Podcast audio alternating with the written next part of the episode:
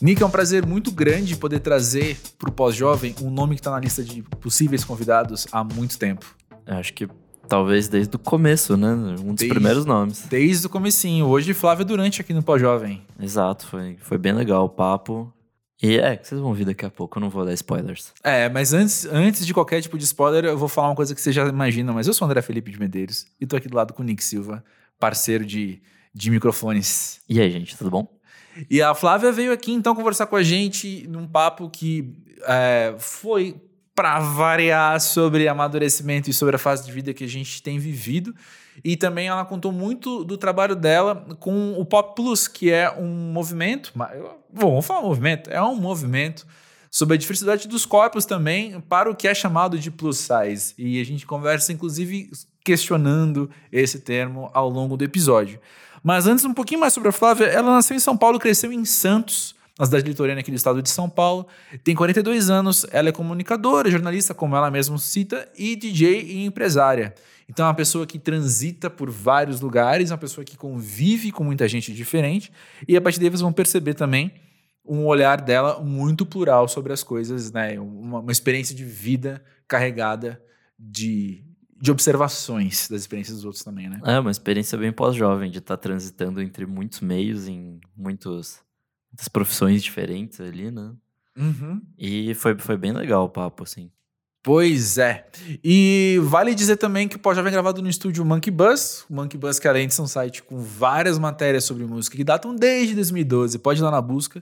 Que você vai. Uma banda aí que você curte deve ter alguma coisa Com certeza. legal sobre lá no site. Além de tudo, Monkey Bus promove shows no Brasil também. Por exemplo, da banda Man I Trust, que vai acontecer agora nos dias 21 e 22 de setembro. 21 em São Paulo e 22 em Porto Alegre. Estou ansiosíssimo pra ir nesses. Nesses não, né? Eu sou falando de São Paulo. Solo de São Paulo. Mas, puta, eu quero muito. Mas se ir. pudesse, é nos dois. Se pudesse, iria. Até Ó. porque lá em Porto Alegre é a abertura do Eterno Rei também. Então, e eu vou falar, ó, Nick, eu tô ligado que você tá de férias nessa época aí, eu acho que. Pois é, é, vamos, vamos ver. Quem sabe nunca fui pra Porto Alegre. Ali, ó, patrocinadores, manda aí um, um contato pro, com passagens aéreas e estadia. E a gente tem também outro show, o Bad Bad Not Good, que eu adoro. Vai rolar no dia 7 de novembro aqui em São Paulo, na áudio. Pois é, show aguardadíssimo, eu diria. Provavelmente vai fechar a agenda de shows do Monkey Bus do ano lá em cima. É, foi uma puta agenda de show, só, só coisa boa. Pois é, então ouve aí se você não conhece tanto o Midnight Trust quanto o Bad Bad Not Good, que vale a pena.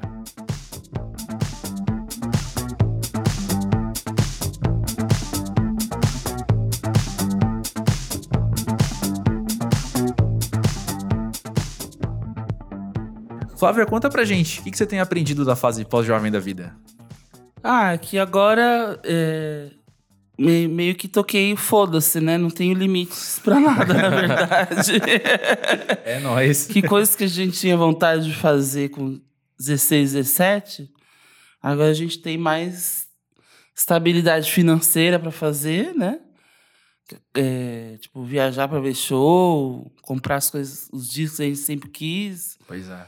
E sem o filtro, né? Sem mãe, sem família. É, Tem outros filtros, né? Mas a gente vai aprendendo a lidar com eles, né? Então, Uhum. é, aí a gente vai aprendendo a lidar com as dificuldades que vão surgindo, né? De questão de, de idade, de limitações físicas, né? Uhum. Então a gente vai aprendendo a lidar com as outras que vão surgindo. É, sobre limitações físicas, é um papo que eu e o Nick temos de vez em quando, né, Nick? Que a gente tem, tem percebido, a gente tem descoberto isso, assim. Parece que você. É, é meio clichêzão falar isso, mas parece que é clichê porque é verdade. Porque você faz uns 30 anos, aí você começa a passar mais no médico. Você Uhum. começa a mudar, a ter que mudar vários hábitos seus, né? Porque é muito nítido isso. E ontem, eu tive ontem essa conversa com um amigo, não foi uma conversa, né? Foi só uma, uma piada praticamente, mas eu mandei só um, um oi pra ele antes de- que a gente não falava há um tempo, eu mandei, ó, mandando só um abraço aqui e tal, pertence esse negócio do fim de semana, não sei o quê. Aí ele falou, tudo bem por aí? Eu falei, tô fazendo um chá pra dormir mais cedo. Aí ele falou, isso é muito pós-jovem. Aí eu falei, em vários níveis. né? Porque não é só você pode fazer um chá pra dormir, mas também entender que eu preciso dormir mais cedo e encontrar os mecanismos pra isso, né? Sim. Porque eu não vou ficar revirando na cama se eu já conheço meu corpo. Eu preciso fazer uma Ah, coisa é, antes. Sim, sim. é. E eu preciso dormir cedo porque hoje eu sabia o dia que eu ia ter. Então, assim, É, no meu caso, eu tenho um, um pique, assim, que eu realmente nem eu sei de onde vem. Eu tenho ânimo para sair se for de segunda a segunda. Acho que isso é muito do meu pai, né? Que é bem animado até hoje, com quase 80 anos. Mas eu sinto que para recuperar leva mais tempo. Então, já demora três dias. É que eu não bebo também, né? Eu bebo muito pouco. Então, também tenho isso, essa vantagem, né? Então, mas aí, mesmo que eu fique na balada até 5, 6 horas, eu vou demorar três dias para me recuperar. Uhum. Né? Já demora um pouquinho mais né, a recuperação. Né? Então, essas limitações a gente vai aprendendo a lidar com elas. Né? Pois é. Acho que a minha experiência como pós-jovem também é que as ressacas duram bem mais. E são muito mais fortes do que eram quando eu era mais jovem. Uhum. Então, acho que isso está me forçando a, a beber menos e talvez aproveitar o rolê de um, de um jeito diferente, assim, que Sim, não né? envolva só ficar muito louco. Então, isso, isso de alguma de certa forma é interessante também, de, de como você, a partir de alguma limitação que você tem, você redescobre outras coisas e tal. Exato. Era Isso é exatamente o que eu ia trazer agora. Flávia, você tem notado como a sua busca por momentos de lazer, de entretenimento, tem sido pautada também por outras questões dessa fase da vida? Eu pergunto, vou fazer um parênteses antes, né? Uhum. Porque a gente recebeu essa pergunta faz o quê? Uns quatro episódios, já cinco episódios. E a gente tá buscando essa resposta, assim, porque o Bruno perguntou pra gente como que vocês, pós-jovens, têm buscado se Acho que foi divertir. programa com o Jair, não foi? Acho que foi. Faz um tempinho já. E aí, as nossas respostas, na verdade, estão muito parecidas, minhas Unique. A gente tá buscando novas respostas, né? Uhum. Pra essa pergunta, assim. Como é que você tem se divertido com essas limitações também que a gente tem descoberto? É, eu tento escolher melhor as coisas, né? Antes eu queria fazer 20 coisas. Num... eu, Além de eu trabalhar muito, né? Ainda trabalhar muito no fim de semana também, que eu trabalho com eventos. Ainda queria fazer 20 coisas, né? Fazer em 500 feiras, 500 shows, 500 baladas. Aí eu comecei a ficar... uh, surtar, né? De, de fomo, né? O famigerado fear of missing out, né? De Tema recorrente começar a ter crises de, de ansiedade, não, porque eu tenho que estar em todos os lugares, eu tenho que curtir tudo, senão as pessoas não vão lembrar de mim, não vão me chamar para mais nada, eu tenho que estar em tudo. E aí comecei a ter crise de ansiedade, né? Não só por isso, né? Por vários motivos. E aí comecei a segurar a onda, não, não, não preciso ir nesse show, amanhã também não preciso sair, né? Lógico que eu eu sinto falta, né, de algumas coisas. Eu queria estar em mais lugares, né, mas não- chega uma hora que não dá. Então eu prefiro, eu faço esse meu filtro, né, pessoal, para ver o que, que vale a pena. Não, vale a pena eu ir nesse lugar? Não. É melhor acho que ficar aqui dormindo, no meu cantinho, vendo Netflix e guardar energia para ir naquele festival que eu quero, que aí eu vou ficar o dia inteiro, vou me preparar para ficar o dia Uhum. inteiro lá vendo 500 bandas. Pois é. Então aí a gente aprende a né, falar não é, e sim porque vale a pena. É, eu imagino, a partir do que você contou agora há pouco também, que você tem esse processo, e eu tô falando isso porque eu tenho, de fazer o antes e o depois. Então, Uhum. assim, é melhor eu guardar minha energia pra fazer aquele rolê que eu tô querendo. Uhum. E aí, se eu tô fazendo aquilo também na hora, eu sei, amanhã eu vou precisar de mais um tempinho pra me recuperar. Sim, é. E às vezes não é só uma questão física, mas, por exemplo, eu tenho uma energia muito introspectiva. Eu sou cara de pau, converso com qualquer pessoa, Uhum. mas aí eu chego em casa e fico, ai, vou ficar quietinho agora aqui um tempo. Eu Uhum. preciso ficar quieto um tempo. Então, é, como eu também tenho fim de semana que eu trabalho, e aí eu fico pensando, peraí, se domingo então eu vou ter que trabalhar, sábado eu vou fazer questão de não marcar nada pra não ver ninguém. Porque eu preciso reunir minhas energias, eu preciso me recarregar. Eu, eu chamo isso de energia social. Que às vezes você tá no Exato. rolê aí, tá conversando, tá fazendo social, sei lá. E essa energia vai acabando durante o rolê. Tipo, no fim você fala, tipo, eu só Exatamente. quero ir pra minha casa. Exatamente, eu tenho muito isso também. Você também é- tem uma energia bem introspectiva, né? Sim, No bastante. geral. Não, eu sou daquelas que gosto de ficar até o final e conver- depois, quando fechou a balada, ainda fico conversando com as, com as faxineiras do lugar, né? Porque eu gosto ainda de ficar até o último momento, mas aí a gente vê que, putz, tem necessidade, porque às vezes você fica tão cansado. E aí eu comecei a, a me poupar, né? Porque comecei a ficar muito cansada, né? De, de ficar me sobrecarregando. Ao- mas aí começou ao ponto de eu chegar e um domingo que eu, ah, não, hoje eu vou descansar. esse domingo eu vou descansar, né? Marcar na agenda, descansar. E me sentia culpada. Puta, esse domingo tá mó só eu tô aqui em casa descansando. é, não, agora não, vou, vou descansar, vou relaxar. Né? E hoje em dia já é um processo mais normal, assim, mas é tanta energia assim que. Não, pera, baixa a bola, vai descansar, menina. É, É. fogo, né? Tem sido um processo meu também entender qual a energia que eu tô desprendendo nas coisas, né? Porque, por exemplo, se eu preciso descansar da minha energia social, como você falou, Nick, quando eu vou com meu cachorro pro parque no fim de semana e eu vou cedo e volto cedo para casa, então, sei lá, 8 da manhã eu tô lá, é, é cansativo fisicamente, porque a gente vai, anda três horas. Mas eu, a minha mente tá bastante descansada. Às vezes é o oposto, né? Às vezes eu tô cansado fisicamente, eu preciso dormir mais. Uhum, Mas eu, eu, eu posso, enfim, depois sair e almoçar com alguém que eu vou estar uhum. melhor. Eu tenho. Eu tô tentando responder a pergunta do Bruno ainda, percebam. Mas eu, eu acho que tem a ver também com você conhecer qual energia está sendo gasta naquele momento e como você faz para recarregá-la, né? Uhum. É, bem por aí. Acho que tudo a gente vai aprendendo a, a dosar, né? E a, é, minha psicóloga, né, maravilhosa, fala muito: maturidade é saber dizer não, né? É. Então, pô, você vai ficar todo requenguelo no dia seguinte trabalhando. Valeu a pena. Às vezes foi porque um show super legal que você quis ver, valeu a pena. Não, hoje eu tô toda destruída, mas eu vi aquele show que eu queria pra caramba ver. Tô morta, mas valeu a pena. Mas às vezes é uma porcaria que, putz, poder ter dormido umas duas horas a mais. Né? Então Pois é. vai de você alcançar esse equilíbrio, né? E eu penso que a gente que trabalha de fim de semana, às vezes o, o FOMO pode ser um pouquinho maior, Uhum. porque as coisas acontecem, no geral, no fim de semana mesmo. Uhum. Então foi como você falou, assim, pô, mas tem aquela feira que eu quero ver, tem aquela exposição que eu quero ver, tem a abertura do não sei o que, tem o show que eu quero ver. Uhum. E é logo depois de um dia que você uma coisa que você trabalhou, ou antes, você vai sair de lá e trabalhar alguma coisa. Então ter que administrar essa energia. É, e isso é tudo. complicado. Hoje em dia, isso é tudo jogado na nossa cara o tempo todo, né? Por causa das redes sociais, né? O Instagram ali tá mostrando, puta, tá todo mundo se divertindo e você não. Você tá trabalhando, tá, tá em casa aí, sossegando.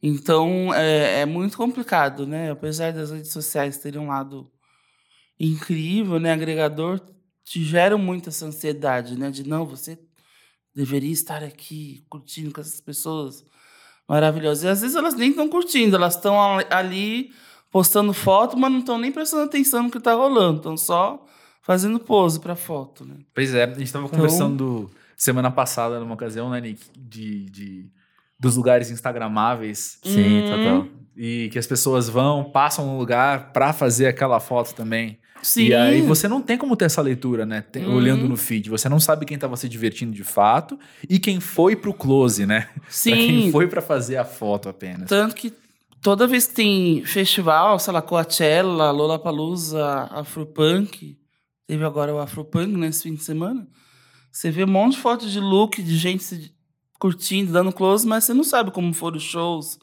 quem que tocou, puta, se foi legal o show do fulano, da, da, da outra fulana, não sei, não tô sabendo, só tô sabendo que look cada um usou, que, quem tava lá, mas o que aconteceu de fato eu não sei. É. Mas se eu gostaria de estar lá, sim, mas.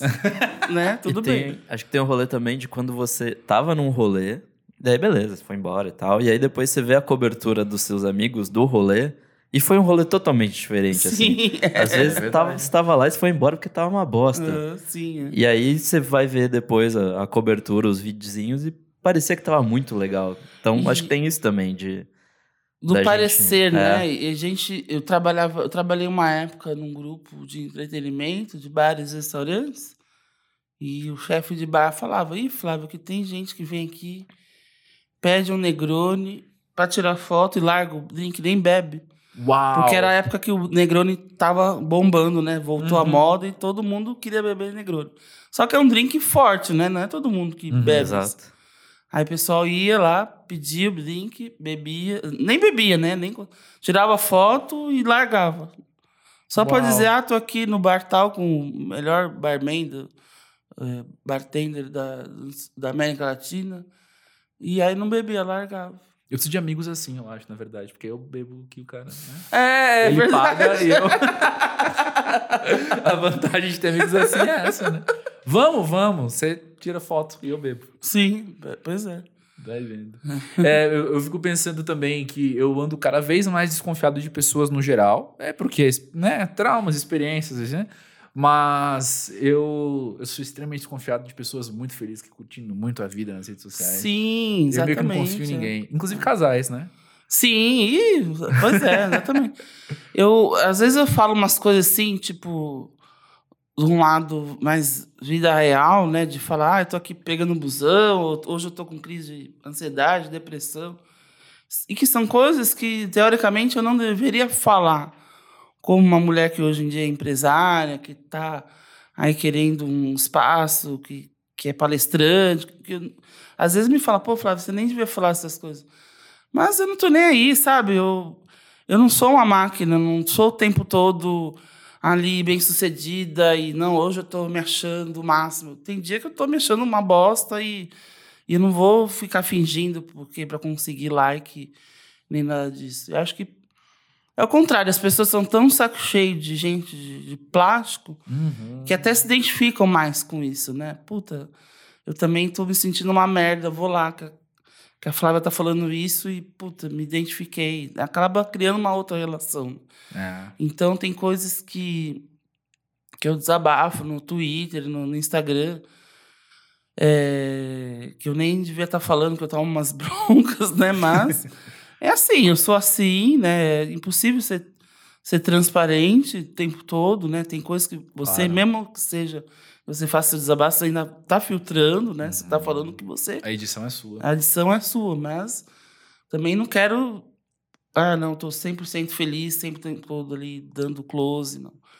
É, eu quero mostrar um lado mais realista possível, assim. Sim, pois é. Existe uma, uma ironia muito grande, né? Em redes sociais, aí quando você pensa na palavra social, que é de unir pessoas e vai unindo aparência, vai unindo máquinas, como você falou, né? Uhum. E a gente não é máquina, gente. Sim, exatamente. A gente é pessoa. Se tem uma coisa que a gente tem aprendido quase toda semana, assim, com o pós-jovem, é isso. Na resposta dos ouvintes, nos depoimentos que chegam, são as pessoas, assim, se sentindo à vontade para ser pessoa, né? E que bom, gente. Estamos felizes, porque é para isso mesmo que estamos aqui. Exato. Mas é, estar à vontade para ser pessoa, porque, cara, eu não- quero. Eu quero conhecer a Flávia, sabe? Eu quero conhecer o Nick. Eu não quero conhecer o- uma, a ideia da Flávia e do Nick que eles querem passar para mim com um distanciamento grande, Uhum. sabe? O distanciamento a gente já tem. Sim. é. Então, se é pra estar junto, ou, ou, desculpa, se é pra gente aproveitar a nossa sensação de, de proximidade, por exemplo, eu vou seguir você no Instagram, Uhum. Que seja você, sabe? Sim. Faz uma piada ruim aí, sabe? É, Conta uma não, coisa que aconteceu com você. Isso eu quero ouvir muito mais do que só o Negroni que você não bebeu, né? Sim. É, e eu que agora tô convivendo mais com o mundo da moda, né? Uhum. Por causa desse meu trabalho atual. Uhum. Eu não quero ver só catálogo de moda, do look que você está usando o tempo todo. Isso cansa. Por mais que eu tenha lutado por isso nos últimos anos, para poder ter o direito de vestir as roupas do tamanho que eu queria, Uhum. eu não sou só isso. Eu não sou só roupa, eu não sou só moda. Eu também consumo arte, cultura, é. política e meme, besteira, sabe? Futilidade. Não, não só falar de um assunto só. Minha vida não é só uma coisa só, né? Então, começa a cansar você entrar e ver as pessoas viraram um catálogo, né? De só, ó, consome isso, consome, consome, consome. Cadê o que as pessoas estão lendo, vendo show, indo a museus, para elas se tornarem quem elas são, né? Então, Exatamente. é ru- ruim que tenha se tornado tudo tão superficial, né? Uhum. A gente lutou tanto aí para que a internet virasse uma alternativa aos meios de comunicação, né? Às revistas, aos Uhum. jornais, a, a TV e rádio que sempre estiveram aí, para tudo virar mais do mesmo, né? Você vai ali, tá todas as blogueiras falando da mesma coisa, todos os jornalistas e influenciadores falando da mesma coisa. Putz, que droga, né? Para que que a gente criou essa, eh, esse meio de comunicação para virar tudo mais o mesmo? Exatamente. Exatamente. Conta um pouco pra gente da experiência que você tem tido, então, com o Pop Plus. Ah, foi uma coisa que eu caí meio assim no meio, né, de, de surpresa, né? Eu sempre fui jornalista e assessoria de imprensa, trabalhando no lado da música e eh, variedades, comportamento, e aí criei Pop Plus por uma necessidade de não, não, me, não me encontrar no, no mundo da moda, né? De não encontrar as roupas que eu queria, do tamanho que eu queria, né? Depois que eu engordei. E não, nem por isso eu baixei a cabeça de achar que eu estava errada. De, ah, não, você é gorda, você não pode mais usar as roupas desse jeito. Não, eu achava que a moda que tinha que contemplar todos os corpos, né? E eu não aceitava isso. E aí eu comecei a fazer o Pop Plus de uma forma bem despretensiosa. Ah, vamos fazer um bazar com as amigas. Eu revendia biquíni, a outra revendia legging, camiseta. Juntei nessa turma toda em dezembro de 2012, num galpão no Bexiga, pequeno, assim. E aí, no fim, foi dando super certo, desde o, do, da primeira edição, né? Uhum. E aí foi crescendo aos poucos, né? A demanda era reprimida, né? O Uhum. interesse foi crescendo. E aí eu me vi ali mudando de carreira, né? E tentando lidar com isso, porque eu sempre gostei de ser ter minha profissão, né? Ser jornalista, ter o salário certinho ali, por menor que fosse, mas estava caindo ali no dia. E ter uma profissão, um lado B, né? Tipo, ser DJ, ou produtora de balada, ou assessora de bandas independentes. Conciliar duas coisas. Aí o Pop Plus acabou se tornando maior do que o lado jornalista, né? Então, na hora que eu fui demitida do meu último trabalho fixo, foi um, um choque, né? Porque eu gostava de trabalhar com aquilo, né? Mas aí eu, puta, também não tô tão mal assim. Tô com o Pop Plus aí crescendo, bombando. Já tava chegando na Avenida Paulista. Então não deu tempo nem de chorar. Eu vou, vou entrar nessa, vou me profissionalizar. Uhum. Aí virei eh, empresária, né? Fui me fazendo curso de empreendedorismo, moda, para poder aperfeiçoar. Fui encontrando sócios, parceiros, né? Para o negócio crescer, assim. E aí, hoje em dia, eu trabalho só com isso exclusivamente há três anos, né? Não sou mais jornalista de redação. Lógico, a gente nunca deixa de ser, né? Comunicadora, jornalista, sempre volta e meia faço alguns freelas, blogs, artigos convidados. Né? Tenho uma veia ainda muito de comunicadora, mas minha profissão agora, minha função é o Pop Plus, né? Que Uhum. hoje em dia a gente faz ele quatro vezes por ano aqui em São Paulo e está começando a percorrer outras cidades também. Legal. Eu imagino que quando você oferece essa alternativa das pessoas olharem a moda, você também está dando para as pessoas alternativas elas olharem os próprios corpos. Sim. Né? Eu imagino que, que parte do seu trabalho, eu não vou saber compartimentalizar isso direitinho de quanto que é, mas ah, parte das pessoas, parte do seu trabalho é ajudar as pessoas a olharem para si mesmas, né? Sim, exatamente. Porque foram pessoas que foram excluídas, né, reprimidas do mundo da moda o tempo todo, né? Sempre com aquele discurso, às vezes não verbal, de isso aqui não é para você, esse mundo não te pertence, né? Seja na moda ou no mercado de trabalho ou no na cultura pop mesmo, né? Se você for ver na cultura pop o, o- quais os papéis reservados à pessoa gorda, ou da chacota, né? Ou da gordinha sexy, fogosa, engraçadinha, né? Nunca é o, o gordo poderoso, a personagem principal, a, a mocinha, Uhum. protagonista, é sempre a chacota ou o, a piada, né? Ou o vilão, no máximo, né? Uhum. Então a gente foi, através da moda, né, que despertou, puta, a gente existe, a gente quer consumir, a gente quer ser respeitado, que a gente começou a prestar atenção em várias outras coisas, né? Então, hoje em dia, o Pop Plus, ele, o forte dele é o, a moda, né? O mercado de moda, mas a gente também levanta várias outras questões lá. A gente sempre tem debate sobre acessibilidade, mercado de trabalho, sexualidade, idade, esportes, eh, bem-estar, né? Tudo que envolve aí eh, a pessoa gorda, a gente está sempre debatendo e tentando levar à frente essas discussões. né? Eu penso então que a sua experiência de pós-jovem também está sendo muito pautada pelo que você tem aprendido com esse Sim, trabalho, né? é. É, com certeza. Porque depois que eu fiz 40 anos, já com- comecei a sentir um outro recorte, né? Da invisibilidade da mulher depois que faz 40. Uhum. Né? Parece que você vai sumindo, assim. Ó, ninguém lembra de você. Porque tá, é todo mundo muito jovem, né? E todos os lugares. E para a mulher, depois dos 30, 40, só existem dois papéis, né? Ou é da mãe, né? Da, da cuidadora, da provedora ali, da, da que vai cuidar do, do marido ou dos filhos, ou da mulher executiva de negócios que só está pensando em carreira, em trabalhar, trabalhar, trabalhar. Né? Eu, eu, não, eu tenho esse lado né, de, de empresária, de, de carreira, mas não sou mãe. E eu me sinto. Comecei a me sentir não representada assim, em lugar nenhum, né? Tanto em campanhas, publicidade, e não ser convidada para os lugares é, que eu sempre frequentei. Né? Então, por exemplo, vejo campanhas aí, sei lá, é, um monte de influenciador sendo convidado para um monte de festival.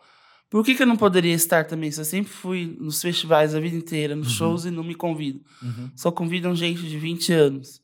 E sendo que eu sempre gostei de ir em show. Não que eu não possa, eu gosto de comprar e pagar. O meu próprio dinheiro hoje em dia eu tenho, né? Posso ir comprar no melhor lugar.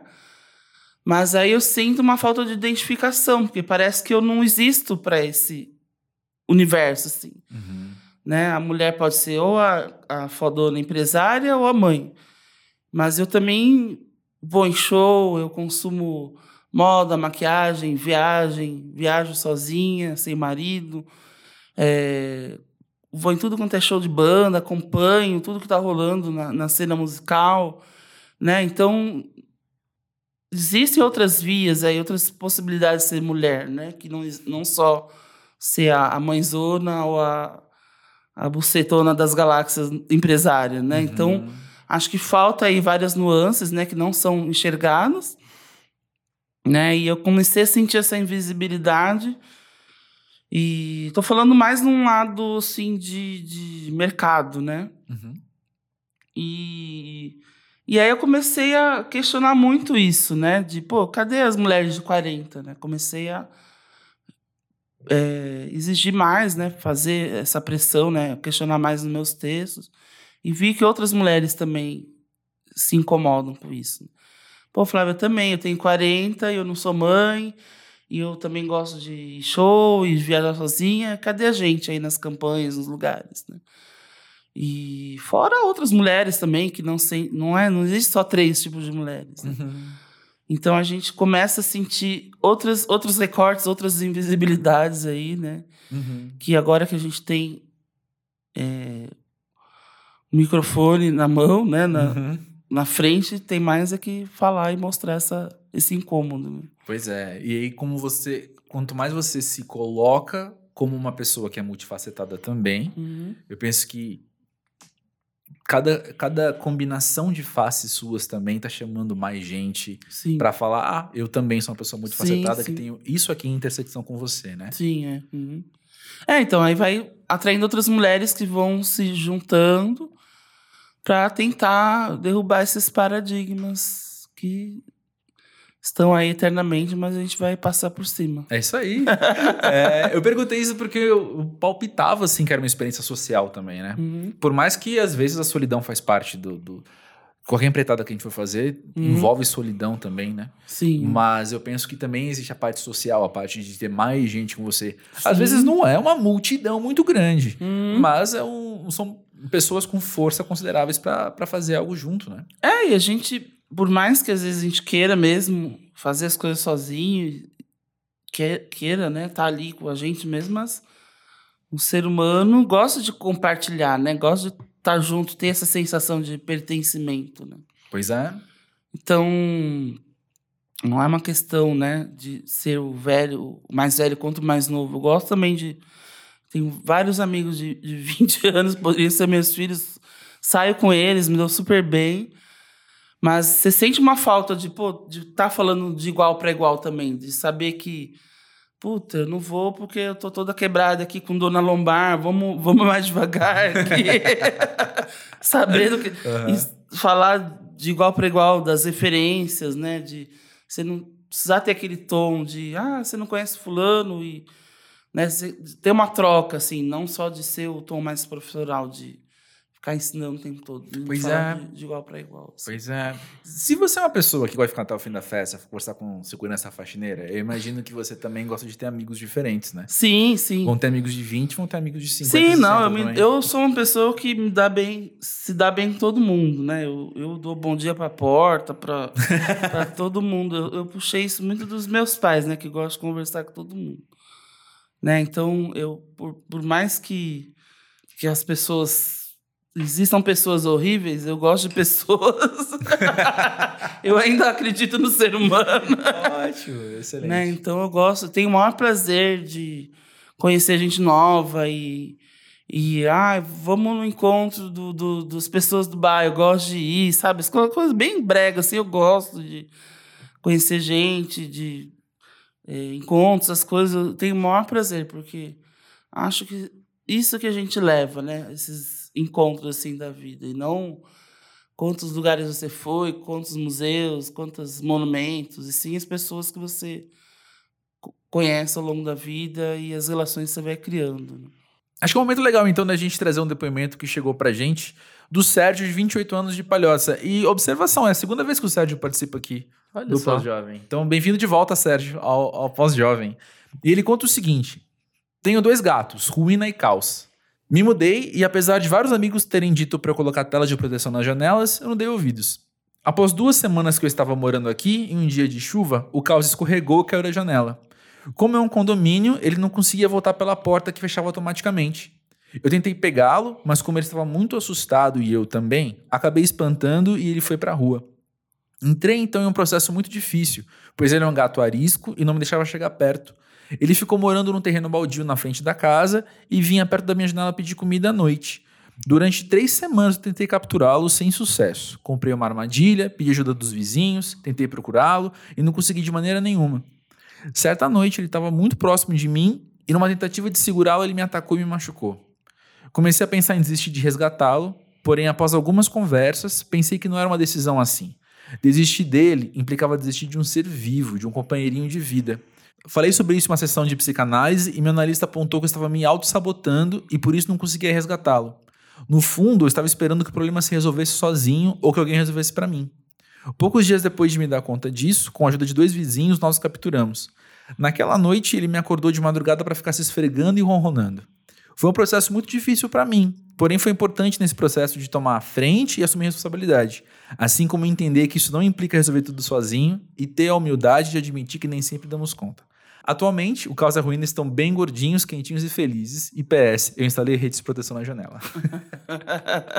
Sérgio, Muito bom, obrigado. profundo, né? o caos se espalhou, né?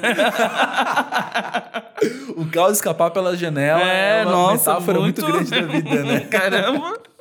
Pra pensar na cama, né? É verdade. Mas eu acho muito interessante aqui nessa história como ela, ela traz uma linha que ela não é tão tênue, mas ela é muito presente, que é eu, eu preciso dar conta dos meus problemas e ao mesmo tempo é bom eu não estar sozinho. É bom eu saber pedir ajuda. Sim. Uma coisa não anula a outra, né? Elas caminham juntas de fato. Nossa, nem me fale. Isso, essa foi a maior questão que eu venho falando com a minha psicóloga esse ano. Eu faço terapia há seis anos, né? E, e aí eu venho debatendo muito com ela disso, né? De ela me deu um presta atenção, né? De Flávia, você toda você está aqui há seis anos. Você fala muito sobre o seu trabalho, sobre sua família, sobre seus pais, sobre os problemas das suas irmãs. E você?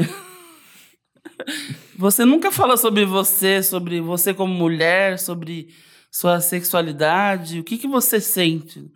Nossa, aquilo mexeu comigo de uma forma Uau, com certeza. que eu, gente, me arrepiou, assim, né? Uhum. Foi isso mais pro começo do ano.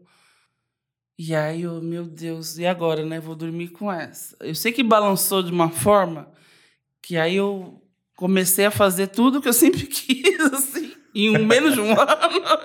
Eu, ah, quer saber? Verdade, né? Eu preciso pensar mais em mim. E eu sempre fui uma pessoa que todo mundo recorre. Ah, vamos falar com a Flávia porque ela ajuda todo mundo, tanto em termos de é, ajuda, suporte pessoal, como financeiro, né? E contato. É, eu, aí eu comecei a me sentir, puta, eu sou uma agenda humana, né? Um, um networking humano.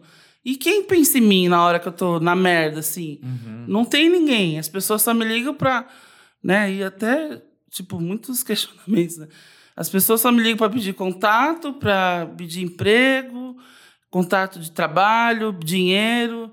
E quando eu tô aqui fodida na merda, chorando, de, quase entrei em depressão esse ano, e ansiedade, quem que tá me ligando, né? Uhum. Quem tá uhum. cuidando de mim além do meu marido?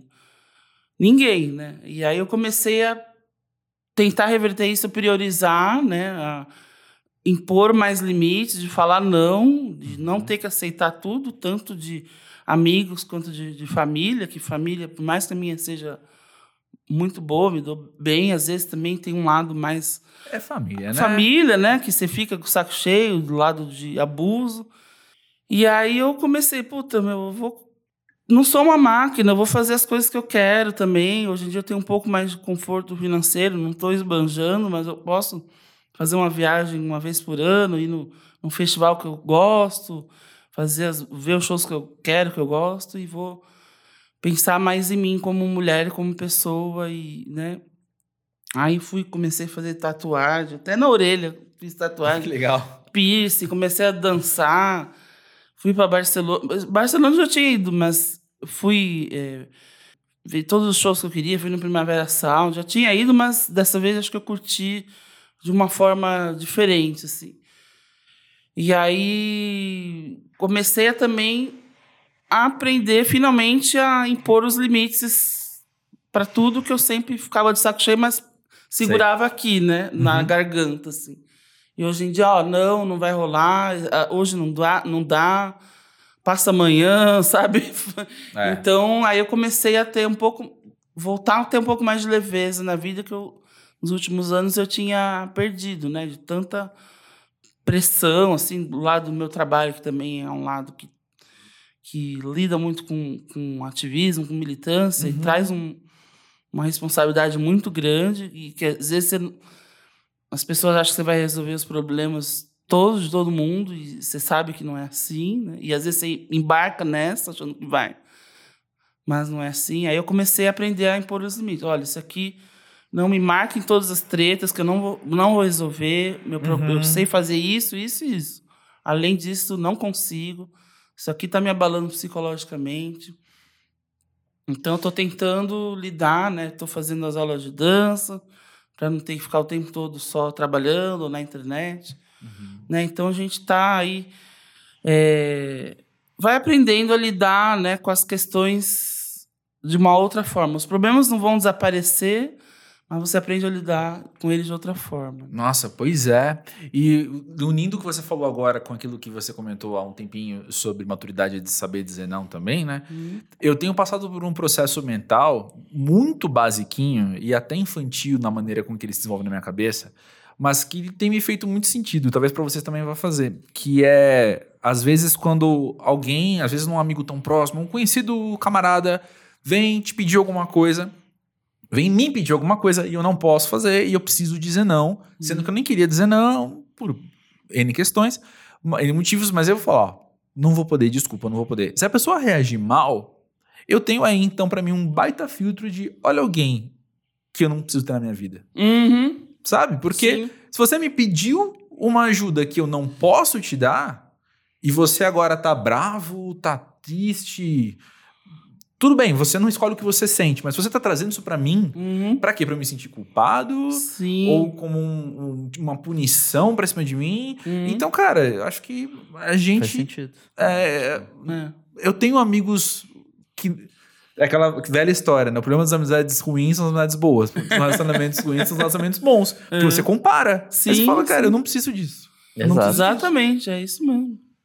Então, por mais simplista que seja, às vezes, assim, tem me, tem me servido Hum, bastante eu pra falar, vou- Ih, então esquece. Não, Não tá vou bom." precisar despender energia nisso, né? Tipo, Exatamente. acho que é, é mais fácil, de fato, só falar, tipo, cara, desculpa, não vai rolar. E se você levou a mal a minha impossibilidade de te ajudar, É, que nem tá na minha mão, é. desculpa.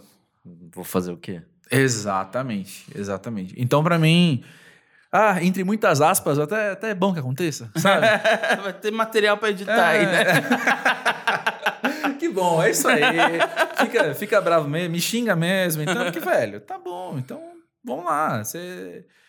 Eu me conheço, eu sei porque eu não posso fazer alguma coisa, né? Eu sei Sim, quando é. eu posso, sei quando eu não posso. E quem me conhece também sabe. Sim, é o quanto lógico. eu posso, Uhum. quanto, né? Às vezes eu faço sem poder, inclusive. Uhum. Então, é, não, tipo, não, não vou poder te ajudar. Não vou. E aí, a prática tem, não levou à perfeição, mas tem levado a, a uma maior facilidade de mesmo de eu dizer não, assim. Uhum. Essa prática de olhar, analisar, pensar e falar, é, não vou poder. Sim, é. Não vou exatamente. poder. Desculpa, não vou poder, né? E aí, No começo você fica se remoendo, né? Putz, eu falei não e agora?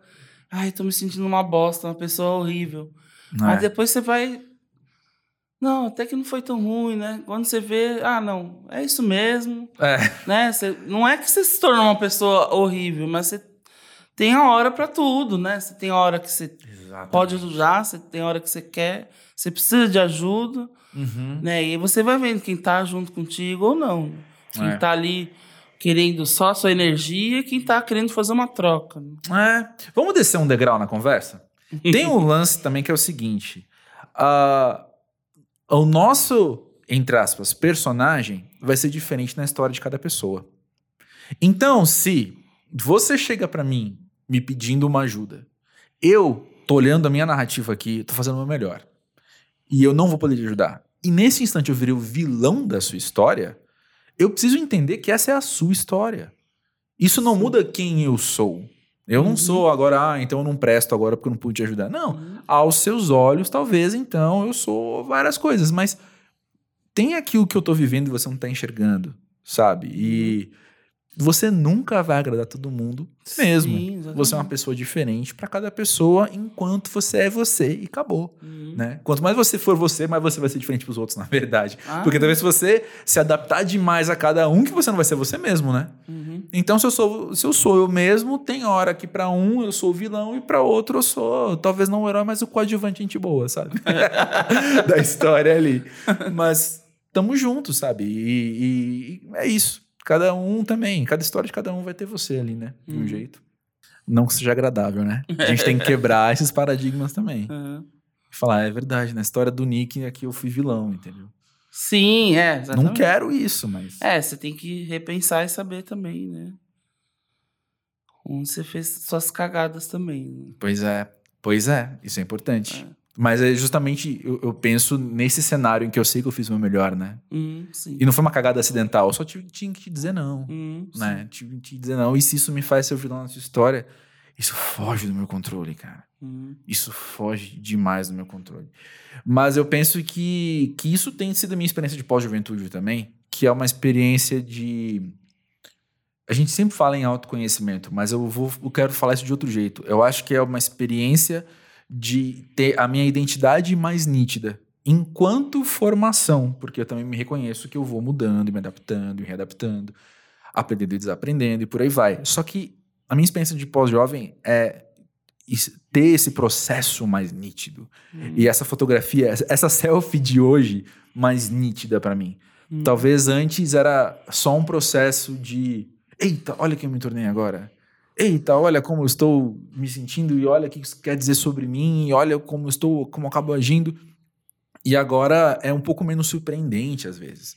Eu só vou observando essas mudanças. Daí que vem essa, entre aspas, facilidade de eu falar, é, não, na sua história, então aqui eu sou o vilão. Porque é a sua história, Uhum. né? Mas eu aqui continuo sendo isso aqui. Uhum. E se for mancada minha, eu vou ter que reparar assim, como você falou. Eu vou ter Sim, que é, uhum. Vou ter que reconhecer e reparar, porque a gente erra pra caramba mesmo. Sim, com certeza. né? Não, nem quero ser perfeito, né? Tirar essa pressão da gente Uhum. ter que ser perfeito e exemplo o tempo todo. Não, Deus me livre, nem, nem quero isso. É, e eu penso que se você tá em evidência, que é o seu caso ali, com, Uhum. de novo, com essa.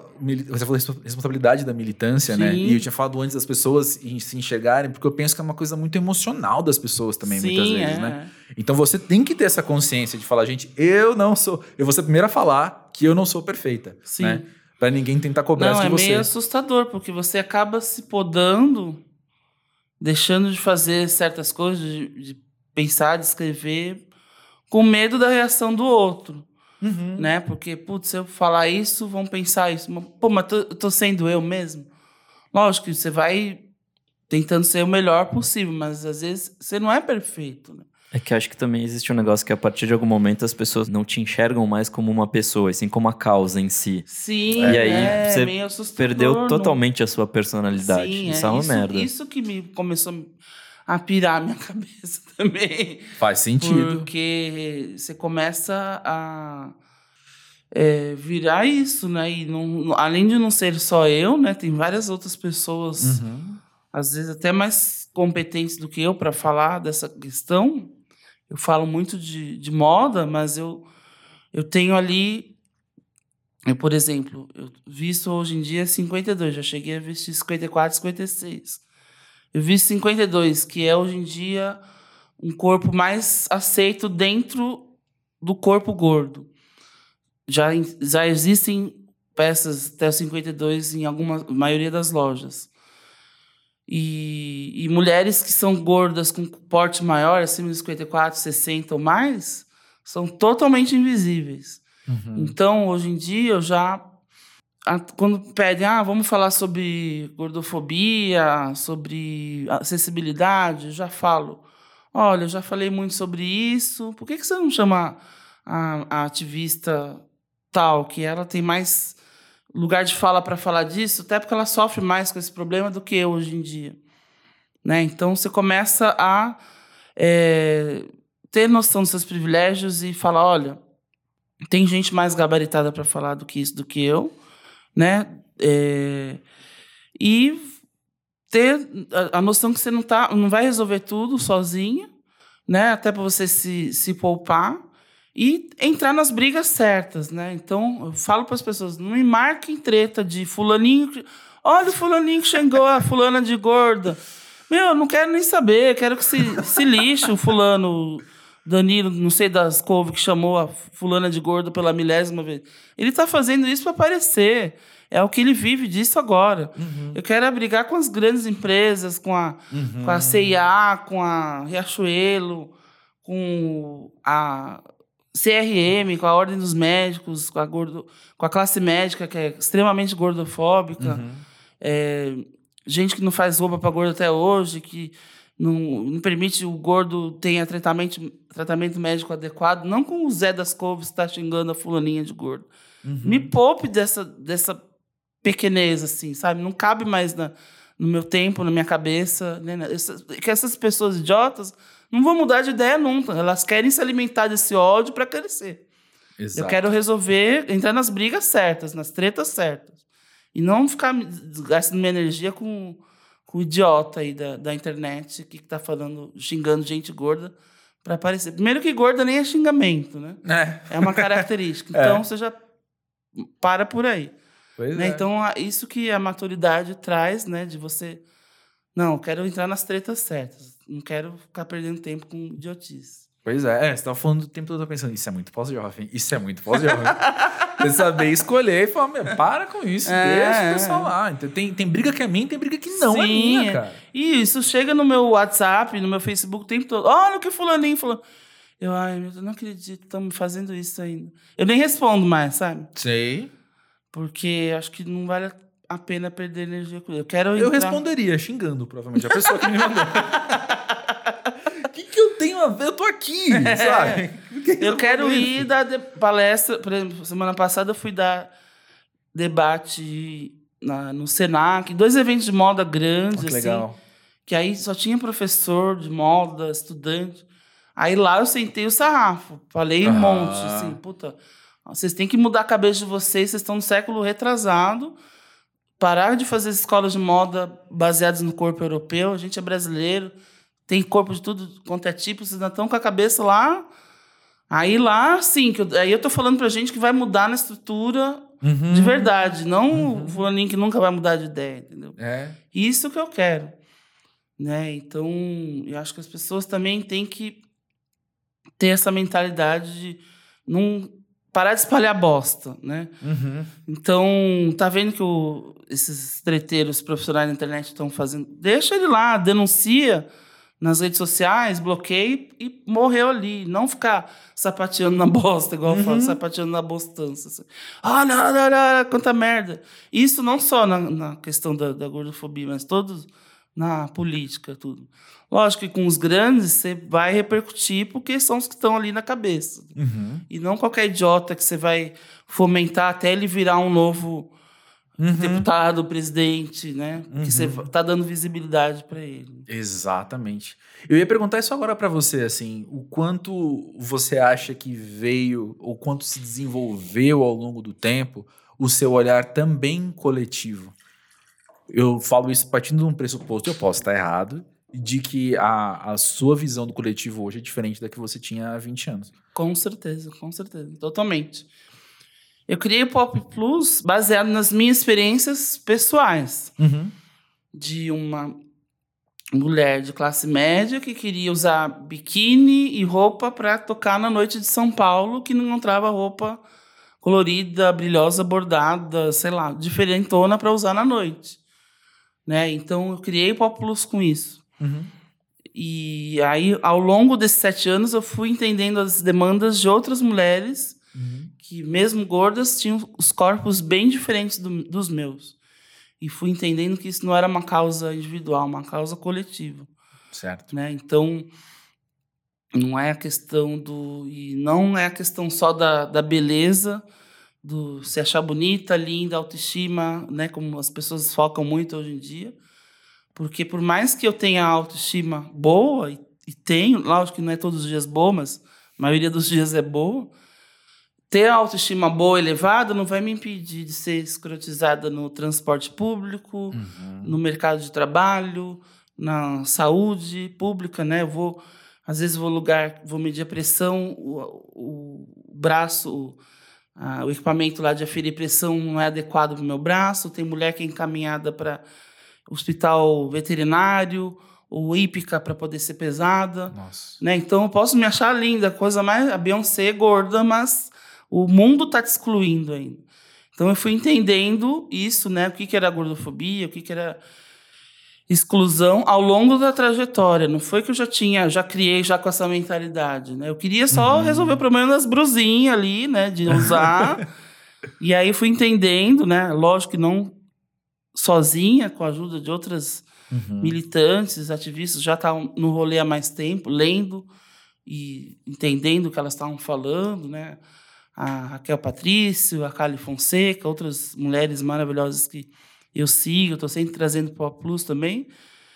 E aí entendendo que o negócio era muito mais complicado do que eu achava, né? De mulher que não consegue. eh, não tem calcinha para ir trabalhar, uma calça jeans, uma camiseta básica para ir trabalhar, para ir no médico, coisas básicas assim do dia a dia, né? E aí é um círculo, né? A gente está falando aqui de roupa, mas a maioria das pessoas, várias pessoas gordas, né? De, de, de 10 empresários, 7, sete não contratam pessoas gordas declaradamente Uau.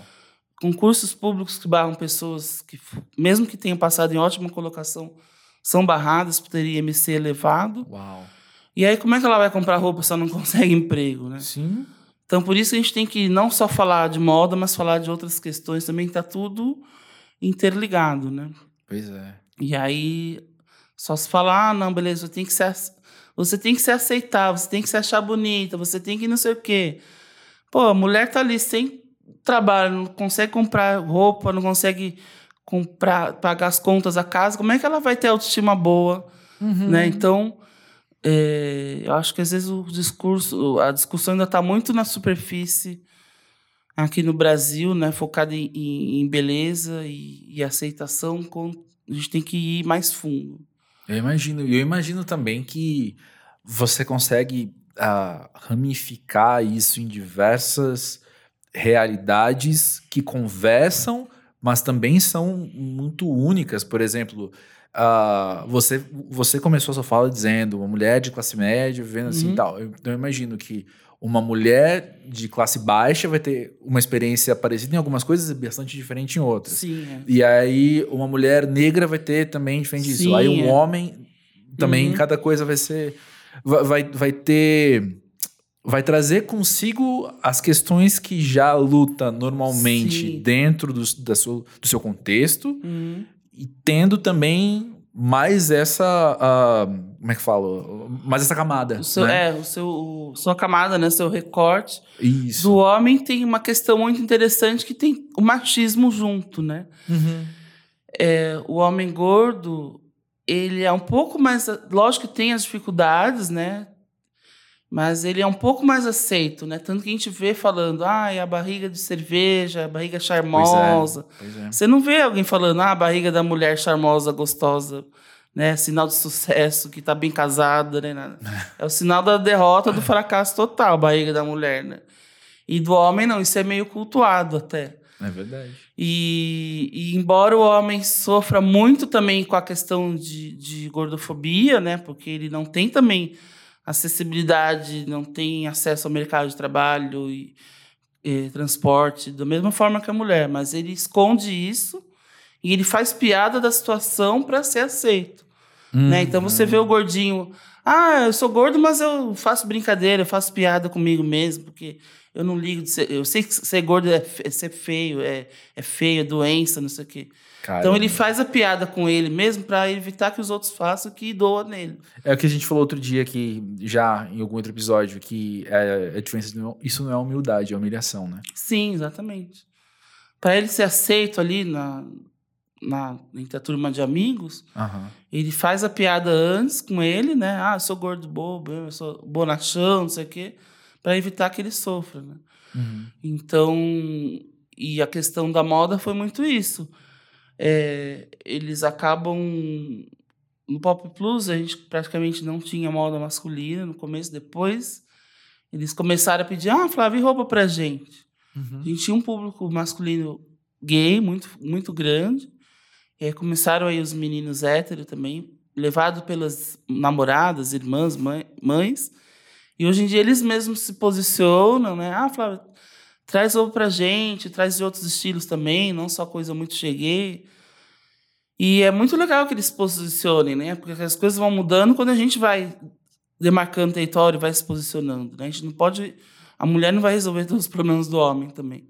Claro. E aí e o machismo oculta isso, né? Que, que o homem não pode se preocupar com a moda, mas ele também vai se vestir, vai para uma festa, vai procurar trabalho, precisa de roupa também Uhum. para o dia a dia, né? Então é legal, fico muito contente quando chega um cara falando, pedindo, porque é sinal que ele ultrapassou uma barreira muito muito forte, né? Eu imagino. E você tá falando uma experiência diferente da minha, porque eu nunca fui uma mulher de classe média buscando roupa para tocar na, roupa, na noite de São Paulo, como Uhum. você citou. E eu tô tentando visualizar isso. E quando você fala que não encontrava uma roupa que fosse mais colorida, eu fiquei pensando qual deve ser a roupa, qual devia ser a roupa que você estava encontrando e, além, o que, que essa roupa, então, que você encontrava comunicava sobre como te viam. Uhum. Que eu acho que é onde tá o, Sim. o grande parte do problema, né? Assim, a partir do momento que eu comecei a, a engordar, eu até falo isso muito nas, nas minhas palestras, eu encontrava roupa em três lugares. Em, nas lojas de departamentos, na seção masculina, né, sendo que eu não era homem, na seção de grávida, sendo que eu nunca tive filhos, ou nas, na seção, nas lojinhas de senhoras, sendo que eu tenho 42 anos hoje. E até hoje eu não me visto igual uma senhora. Então, por mais que sua autoestima não seja abalada, isso acaba te minando, né? Porque você tá usando roupa ali que não é você. É, então te comunicando alguma coisa sobre você, no fim das Exatamente, contas, é. né? E aí eu, eu dava um jeito, né? Eu customizava, eu brincava com acessório, cortava, fazia alguma coisa assim para deixar mais com a minha cara. Mas eu vejo fotos de 10, 20 anos atrás, parece que eu sou mais velha do que hoje. assim. É, imagina. É impressionante, assim. O que é também é, é vitória do que você tem lutado Sim, direto, né? Você é, olhar com assim, certeza. É nítido, assim. uma implicação direta. Isso é, É, muito legal. É muito legal. né? É. E voltando um pouquinho no assunto que a gente estava falando dos recortes diferentes de cada Uhum. um, ah, e voltando também ao olhar do coletivo, você tem. ah, o quanto isso tem te feito bem? Eu vou te perguntar bem assim: e quanto tem te feito bem conversar com realidades diferentes, conversar com pessoas diferentes? Uhum. Bem tendencioso na minha pergunta mesmo. Aqui hoje a gente tá assim. Ah, isso, isso me faz muito bem, porque a gente vê que, por, embora a caminhada seja árdua e lenta, Uhum. ela tem trazido resultados, né? Então a gente vê uma mudança no nosso núcleo, mas bem próximo da gente, mais consistente, que tem reverberado em outros lugares do país. Uhum. né? Então a gente já vê hoje eventos similares ao Pop Plus em outros estados, outras cidades.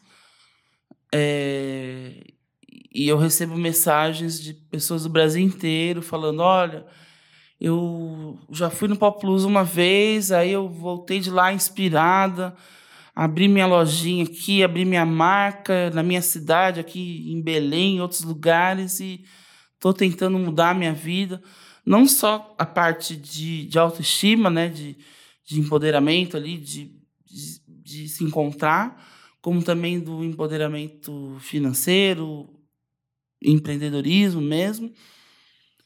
E então a gente vê o que o Pop Plus causou assim no, no, no mercado aí nos últimos anos é, é nítido assim, a ponto das marcas também grandes marcas, né? O Pop Plus, apesar de ser grande, é um evento independente.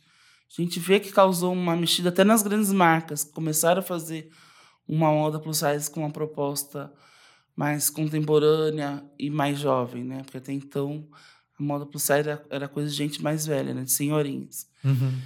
E, e aí a gente também está tentando é, descentralizar o Pop Plus, não ficar só na coisa de São Paulo e centro, Avenida Paulista, né? Que embora seja centro para gente, para muitas pessoas é muito difícil Claro, chegar. claro. Então a gente começou a fazer iniciativas como Pop Plus até 30 reais, né? De levar brechós e ponto de estoque com peças até no máximo 30 reais para bairros periféricos de São Paulo Sensacional. que foi uma loucura, foi incrível. E porque não é todo mundo que tem 100 reais para comprar uma calça, né? Então, Uhum. mesmo 30 reais também já é difícil, mas já está um pouco mais acessível. Uhum. Mas a gente tem loja que vende peça de 5, 10, 15, 20 reais. E aí foi incrível, a gente quer fazer mais vezes também. E levar, e fizemos algumas semanas o Pop Plus em Campinas Uhum. que Campinas é uma região metropolitana que tem não sei quantas cidades e a galera compareceu em massa, assim, foi incrível, porque além de ser um pouco mais distante, é uma, a ma- mentalidade do empreendedor do fora dos grandes centros ainda um pouco mais é, conservadora, né? Não querendo criticar, "Ai, na capital tudo mais legal, mas às vezes eles têm um pouco de é, demora um pouco mais para mudar os paradigmas, né? Então tem umas meninas lindíssimas lá, blogueiras, influenciadoras, modernérrimas, lindas, que falam, olha, aqui tem um mercado plus size legal, vamos fazer, trazer coisas diferentes. Os, os donos das lojas, ah, não, não vou trazer essas coisas aqui que não vai vender. Aí levamos para Plus para lá, nossa, lotou, assim, bombou os dois dias e o povo vendeu pra caramba, assim. Aí os lojistas de lá que foram lá xeretar, nossa, caramba. Eles estavam com preconceito até do lugar que a gente fez o evento, porque é uma estação de trem que, é, que foi abandonada e depois virou um espaço cultural. Aí estavam com preconceito, ah, esse lugar aí é no centrão, aí ali não vai gente que tem grana, não sei o quê. Estavam todo mundo pé atrás. Aí depois que viram, foi uma galera, ele lotou os dois dias. e Aí agora já estão. Olha, caramba, tem gente que consome moda plus size moderna aqui. Então, com certeza, isso vai reverberar ali daqui para frente, de começar a ter mais eventos e lojas com mais propostas diferentes, né? Mesmo que não sejam o Pop Plus, vai a gente jogou a sementinha lá, né? Agora o que, Sim, que vão sim. fazer com isso, né? Com É. certeza vai virar mais alguma coisa. Isso que legal. E eu fico pensando, assim como, como tantos outros preconceitos, né? O preconceito com o corpo. A, a próprio, a própria nomenclatura, quando a gente fala plus size, é, é maior do que? É a mais do que. Sim, né? O que, exatamente. que define qual é o tamanho padrão, então, para você ter um que. que... O plus que size já disso, é um, ne- um termo que já é, é, já exclui, né? Porque você está partindo do, Uhum. para, do, do pressuposto que é maior do que o corpo convencional, né? Então é Pois um é. termo que na verdade nem devia existir, né? É, é. Porque é um, um paliativo que a gente está fazendo agora. Que a gente devia entrar em todas as lojas e ter todos os tamanhos. Exato. Né? Então, Exatamente. do PP até o Extra CG ou mais. É. Né? E talvez você pensar até essas palavras, né? Sim, exatamente. Mas uma experiência que eu tenho é que eu também tenho, tô usando dois números a menos do que relativamente pouco tempo atrás. E eu só compro em loja popular, praticamente tirando uma exceção ou outra que eu tenho no meu armário. Mas quando eu chego e eu vou ver o que tá em promoção, é só tamanho menor. Porque os Uhum. tamanhos maiores daquelas lojas acabam muito Vapora, né? rápido. É, uhum. Então você fica pensando, peraí. Se eu tiver que estabelecer então o padrão, tem mais do que? Sim, pois é, exatamente. Isso é o que a gente vem questionando, né? Porque Uhum. a... nem entre o PMG é todo mundo igual, né? Tem a É. magra que tem a perna curta, tem a magra que tem o tronco mais comprido, tem o menino que é mais é, sarado, Uhum, né? Então, Uhum. É, é impossível ter um padrão só no Brasil, né? É, é coisa de louco, é uma coisa É. que foi jogada pra gente, padronizada, e ninguém questionou esse tempo todo. Pois é. E só aceitando e uma máquina de fazer maluco, de gente louca, de tanta gente sofrendo aí, tomando remédio, fazendo operação tá. desnecessária e ficando louca, depressiva, em nome de um padrão que dificilmente vai alcançar. Exato. Aí Né? é que tá. Porque se a dificuldade fosse só achar roupa, Sim, exatamente. a luta ia ser outra, Sim, sabe? é. O problema ia ser, é, é menor mesmo, vai. Vamos colocar na balança. Mas e as implicações que isso tem? Sim, exatamente. é. Porque, de fato, eu consigo imaginar, então, para um grande empresário pensar nas escalas industriais que ele tem de como lidar com, com toda essa Uhum. diversidade que a gente está falando. De fato, é complicado e, de fato, vai ter roupa que não vai caber em você, vai ter roupa que Uhum. vai caber. Uhum. E na mesma loja, às vezes, essa, calça ficou legal, essa calça não ficou do mesmo Hum, tamanho, sim, é. né? Uhum. Beleza, normal. Mas as implicações sociais que tem disso? Exatamente. Sabe? De como as pessoas... E a gente tá numa uma época de... Fala-se de epidemia de ansiedade, epidemia de depressão e epidemia de baixa autoestima. Uhum. E a gente vai deixar as coisas conversarem entre si e falar, é, olha só, Uhum. é isso aí. E outro dia eu tive a experiência de uma amiga minha falar. Eu não lembro as palavras exatas que ela, que ela usou, mas foi alguma coisa do tipo: ó, tô ligado à problematização, mas é o seguinte, quero emagrecer. E quero, não lembro, ficar sarada. Foi alguma coisa assim que ela falou. E, e eu não questionei, entendi o que ela tava falando e falei: tá bom, como é que a gente vai fazer isso aí então? Né? Porque ela tem controle sobre o É corpo dela. autonomia, e- né? A gente, o que a gente quer é autonomia, não quer que ninguém. Exatamente. Sim. Exatamente. Mas eu tive que fazer observaçãozinha de virar e falar assim: vamos só buscar as origens disso. Vamos estar em paz com as origens disso. Vamos Uhum. estar em paz com, tipo, é você olhar, pro, olhar no espelho e falar: queria ter mais ou menos tal coisa? Ou é você olhar na- no comparativo com outra pessoa ou com o que estão forçando na tua exatamente. cara e falar: queria ser mais parecido com o que também está sendo exatamente. oferecido? E de que forma você vai fazer isso? De uma forma saudável? Você vai tomar remédio que vai te deixar maluca daqui a É. 10 anos? Ou vai se mutilar? Vai restringir a sua alimentação?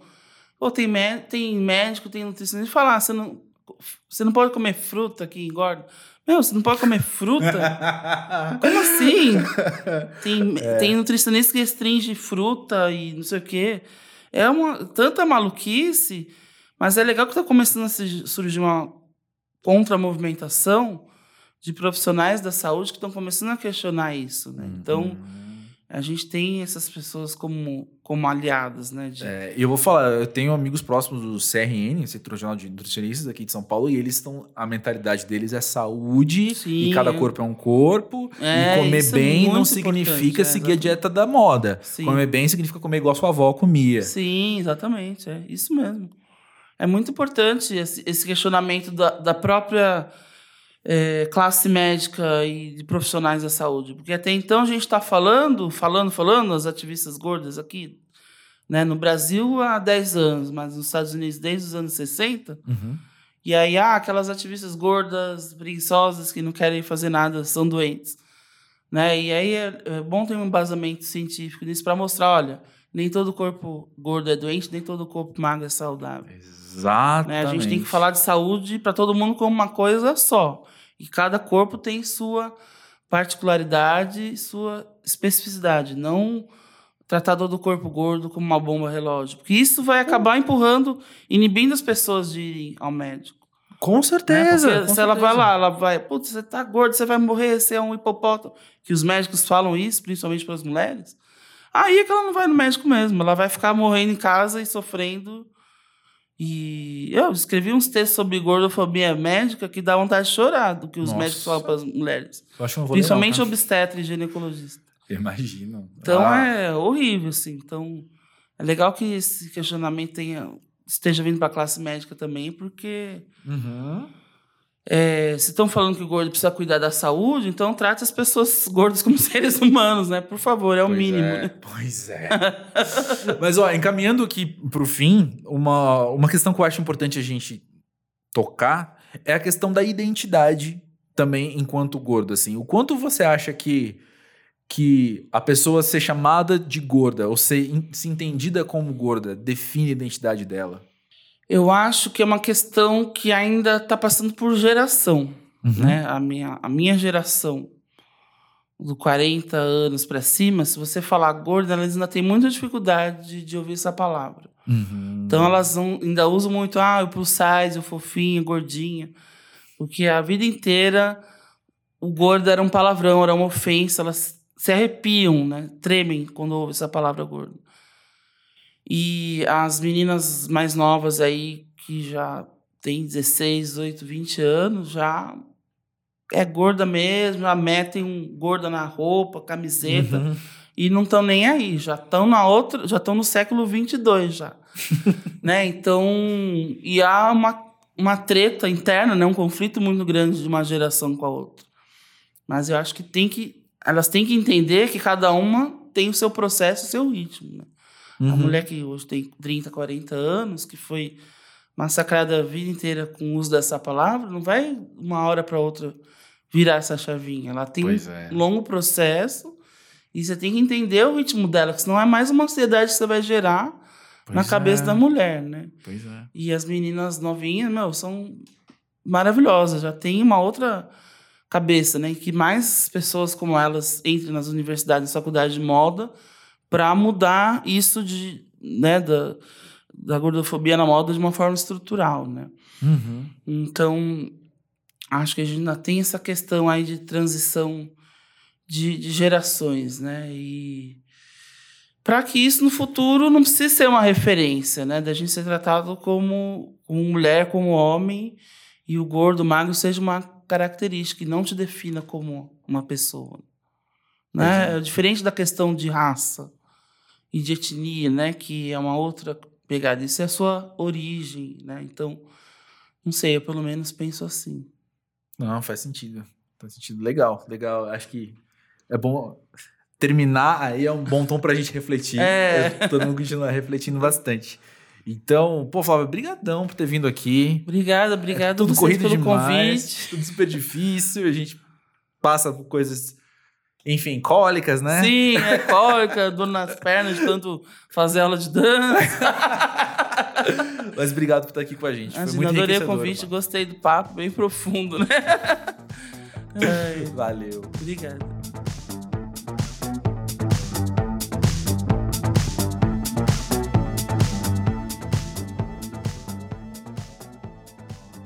Quando a gente desligou o microfone, Nick, a gente tava falando no clima, né, da, da risada que a gente tava dando ainda, né, quando terminou esse episódio, a Fábio comentou como tem sido bom, né, a gente poder falar de coisas reais fora da plasticidade, né, que que toma o mundo ao nosso redor hoje em dia, né? E é para isso que o Pós-Jovem existe também, para a gente poder ter esse cantinho aqui de realidade, doa quem doer muitas vezes, né? É, acho que às vezes é bom dar maior densidade às coisas efêmeras e coisas mais superficiais que a gente vê nas redes sociais, até as discussões desse tipo às vezes ficam muito rasas no quase sempre, eu diria, hein?